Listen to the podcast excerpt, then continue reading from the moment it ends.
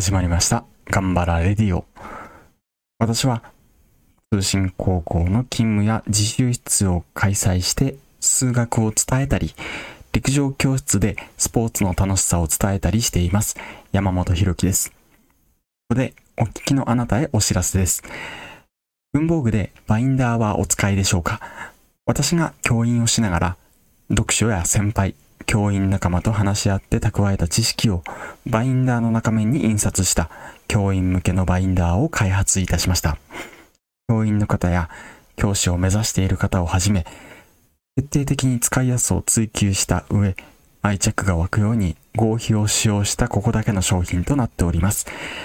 教師になりたい方はもちろん、気になる方は概要欄のリンクから詳細を確認してください。ということで、え今日からチャンネル名を変更して、今まではあなたを応援並走ラジオという名前だったんですけども、今日からは頑張らレディオということで、えー名前を変更して新規一転、1週間ぐらい空いちゃったんですけれどもね、この配信のペースが。今日からですね、ちょっと趣を変えて、あの、教育のことを話していくラジオにしていきたいなと思っています。今までも聞いていただいた方は引き続きよろしくお願いします。え今日から、えー新規一点ということを関係なくですね、え今日から聞いていただける方は、ぜひ明日からも聞いていただけるようによろしくお願いいたします。今日は、えーどんな話をするかというと、思考の生理学という本を冒頭読んで、え感じたことや考えたことなんかを私の着想と一緒にお届けできればいいかなと思っております。よろしくお願いいたします。さあ、思考の生理学、読んだことのある方もおられますでしょうか？これは富山茂彦、富山茂彦さんという方が書かれた本で、えー今もですね、もう富山茂彦さん自身は、えー亡くなられているんですけれども、現在も1年に10万部のペースで売れているベストセラー、もう大大大ベストセラー、えー累計で言うと250万部以上売り上げている、もう化け物的な書籍ですね。えーっと、これ誰に人気かというと、結構若い方に人気で、2007年の東大と京大、え東京大学と京都大学ですね。東京大学と京都大学の書籍ランキングで1位ということで、東京大学と京都大学で一番読まれた本として、えー親しみを持たれています。えーこの思考の生理学ずっと売れ続けていて、皆さんに、まあ、腐らない思考のこう生理学というぐらいですから、考え方を、おーなんていうか、流通させている。そんな本になっているんですけれども、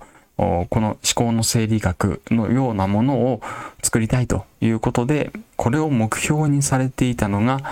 滝本哲文さんという方ですね。この方ももうお亡くなりになる、お亡くなりになられてるんですけれども、あの、東大王の鈴木ひかるさんのゼミの先生ですね。大学の先生です。東京大学で教授をされていたり、その前は京都大学でも、あの、教授として、えー活躍されていたそうです。え私はちょっと面識もないし、書籍の中でしかお会いしたことないんですけれども、そんな、ちょっとね、スーパーな方が憧れるような書籍を今やっとお30にして読んでいるということです。この本の中からちょっと前段長くなってしまったんですけれども、この本の冒頭言っているのは、グライダー人間が多すぎると。今の教育システムの中ではグライダー人間を育てすぎているというんですね。全く意味わからないと思うので、ちょっと説明していくと、グライダー人間というのは、グライダーって自分の力で、えーエンジンを積んでいるわけでもなければ、滑空しているだけなんですよね。つまり、坂の上に登った後、坂の上から誰かに押してもらったり、風の力を受けたり、飛ばされているというような比喩で、グライダー人間という風に使われています。じゃあ一方ですね、この飛ばされているんではなくて、自分から飛んでいる。つまり、自分で自走することのできるエンジンのついた、これ学習に置き換えると、自分でガツガツと学んでいける。そんな自分で進んでいける人間のことを飛行機人間というふうに言っています。このグライダー人間と飛行機人間の二項対立のこの比喩がですね、非常に面白くて、で、現代の学校ではグライダー人間になれ、なりやすいと。というか、グライダー人間を育てている教育システムになっているというふうに言われているんですね。それはなぜかというと、小学校からずっと先生から一方的に知識が降り注いでくる。つまり、えー、グライダーのように外からの力をずっとかけさせられ続けている。飛ばされている。そんなような比喩で作ら、使われています。えー、なので、ずっとこう知識を先生がですね、無理やり与え続けているので、自分でエンジンを積んでですね、飛んでいく、自分の好きな方向に飛んだりとか、自分の探求するように、えー、なんていうか、滑空だけではなくて飛行まではできないと。そんな学習において自分で走っていく力がない人間を育てているのが教育システムだと言っているんですね。これ非常に面白いなと思って。で、その富山茂彦さんも、グライダー人間になるのは仕方ないと思っているというふうに言われているんですよ。なぜかというと、えー、この小学校からですね、自分は小学生の時、あ、これをお聞きのあなたも、小学校の時、学ぶ力、自分でガツガツとですね、テーマを決めたりして、自分で調べていったりとか、学びを積み重ねていく経験ってされてますでしょうか？僕自身の経験を振り返ってもそんなことってあまりなかったんですよね。なので今の小学生を見てみてもやっぱり制度が変わらない以上というか先生から知識がずっと降り注いでくるこんな教育システムである限りグライダー人間を育てているグライダー人間が多くなっているのは頷けるんだというふうに言ってるんですね。